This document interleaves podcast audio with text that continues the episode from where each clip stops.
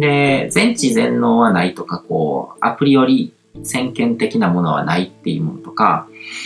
ただ神様はいるっていうのが、今のこう、世界の中でこう、一番抽象度が高いレベルの知識層の人たちの共通認識というか、こう、見解っていうのはそういう感じな気がするんですよ。こう、ユダヤ教を信じてるとか、あの、キリスト教を信じてるような最先端の物理学者、数学者とかは、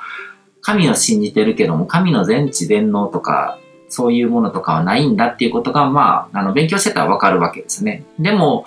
神っていうものの存在っていうのは全知全能はないかもしれないけども、そう、神っていうものは存在する。だからそこにいろんな宗教のエッセンスがしっかりとこう、まとめ上げられてて、仏教的な考え方とかそういうものとかも入って、あの、存在してるんじゃないかなっていうふうに思ってて、僕もそういう感じなんですよね。全知全能とかアプリよりとかないし、その、まあ、アカシックレコードみたいな、すべてが決まってる、こう、起こる前から何かが決まってて、それを読み取れる人がいるみたいなことは僕は一切自分の、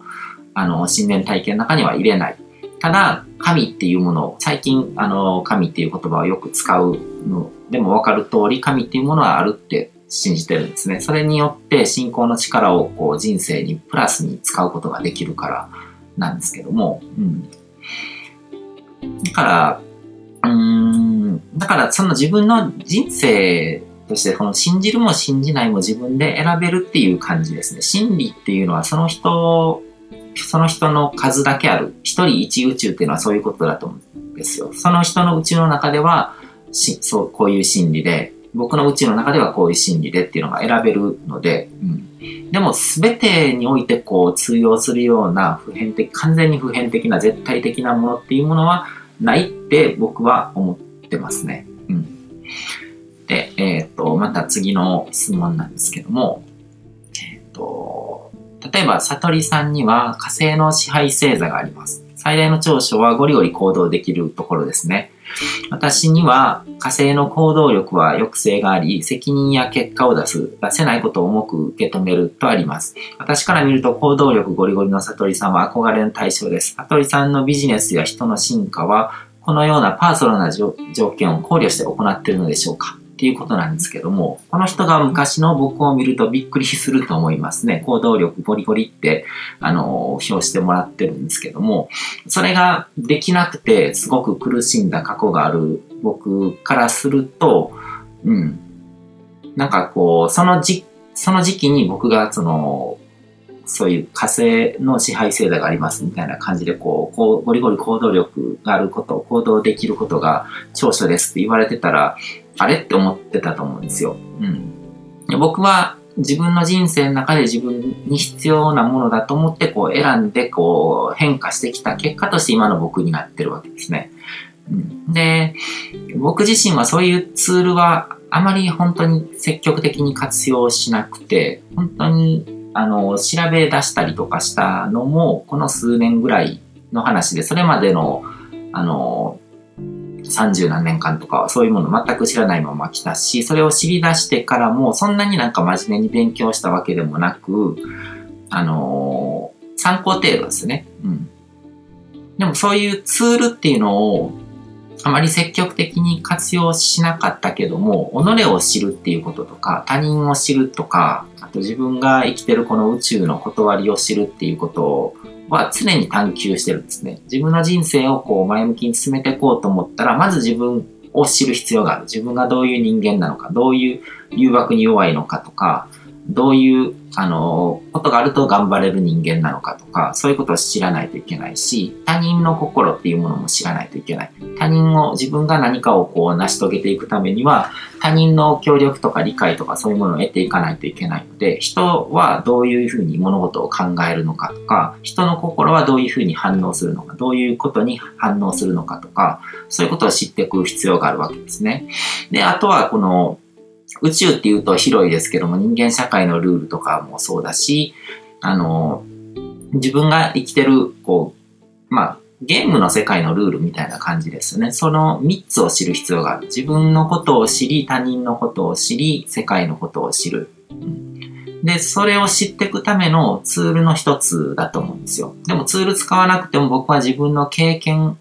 の中からいろいろ自分は、あ、こういう人間なんだなってことを知っていったんですね。別にそういうツールに当てはめるまでもなく、自分の心は自分が一番こう、客観的に一番近くで見ることができるわけじゃないですか。昔を振り返って昔の自分は、あの、こういうことが好きだったなとか、こういうことが嫌で嫌でしょうがなかったなとかっていうところをこう深掘りしていくと、自分はどういう人間なのか、どういう、あの、恐れを根源的に持ってるから、あの、そういう性格になってたのかとかっていうのをちゃんと探求してるんですね。で、それを後からこう、占いみたいなツールとかで知って当てはめてみると、あ、確かにそうなってるなっていう部分もあるけども、そういうツールで言われてることよりも、よっぽど自分でこう、知ってきたことの方が、自分の中にあるこう、あの、理論体系みたいなものの方が、あの、僕にとってはよっぽど参考になるし、頼りになるんですね。うん、で、だからそうやってこうツールで他人にこう分析されるよりも、あの、自分のことを知ってるし、あの、人の、こう、人を見る目っていうのも、その、他人を知るっていうことの中で養われてきてるし、なんかそれがこう、うまく活用することができたから自分の人生をこう、他人を巻き込みながら変えていくことができてると思うんですけども、うん。だからそういうものとして使うものだと思うんですね。その占いとかみたいな感じのツールっていうのは。だから自分がこういろいろとこう理解深めていくためのあの参考とかこう材料になるんだったら使っていけばいいけども、それになんかこう支配されてしまってはいけないと思うんですね。うん。だから、その、まあツールを使わなくても人生うまくいく人はいるっていう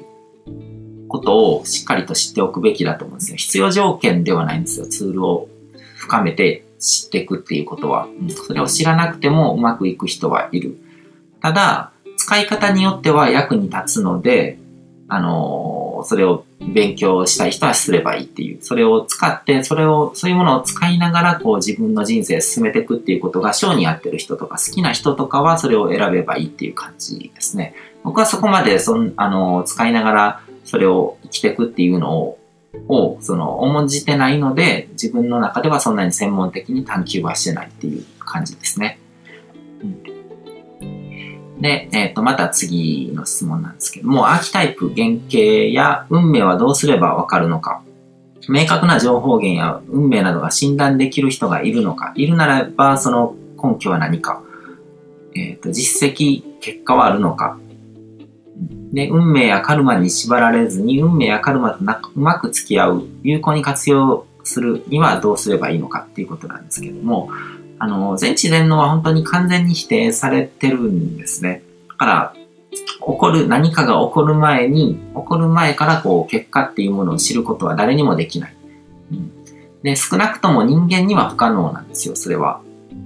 だから、アカシックレコードみたいなものが存在するとして、まあ僕はそれの存在すらもなんか、あの、どうかなって思うんですけども、まあ仮にあったとして、あの、それを読める人がいたとして、もしそういう人がいれば、その人は神になってると思うんですよね。人間のままではいられないと思うんですよ。そういう情報を本当に知ってしまう人がいたとすれば。うん、で人間のちっぽけな器の中に全知全能っていうものは大きすぎて収まらないんですね。うん、で、その全知全能とかそのアカシックレコードみたいなものをこう完全情報っていうんですけども、まあ、あの、人の心っていうのは、あの全体意識の中から切り離されて、で、まあ、ワンネスの状態から切り離されて分、部分情報になってしまってる、こう、分離意識になってしまってるっていうふうにも言われたりとかするんですけども、部分でしかなくて、あのー、知らないことだらけ、だから完全な情報を求めてしまう。その、偶像崇拝とかと同じですね。完全性を求めるとか、その完全情報を求めるっていうことこそ、人の心に植え付けられた最大の罠なんですよね。うん。だから、あの、聖杯を探してしまうとかっていう、その答えを探すとかっていうのもそうなんですけども、その、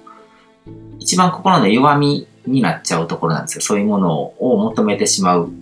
ていう部分が。うん、だから、僕はそういうものをあるっていう前提ではなく、ないっていう前提で生きるっていうことを選んでるんですね。うん、あるっていう前提で生きると、そういうものを持っってますっていう人が現れて、ホットリーディングとかコールド、まあ後でもそういう話出てくるんですけども、あの、何かしらこううまく騙されてしまって信じ込んでしまったら、もうコントロールされちゃうわけですよね。僕はそうなりたくないので、自分の中にはそういうものはないっていう前提で生きるっていう生き方を選んでるわけですね。で、本当に世の中、そうやってこう、騙されて支配されてる人が山ほどいるわけなんですよ。すごく賢く見える人とかでも。うん、だから僕はそういう人たちをこう反面教師にして自分の理論体系の中にはそういうものは入れないで、あのー、自由な心っていうのをこう大事にしてるので、そういう生き方をしようと思ってそれを選んでるって感じですね。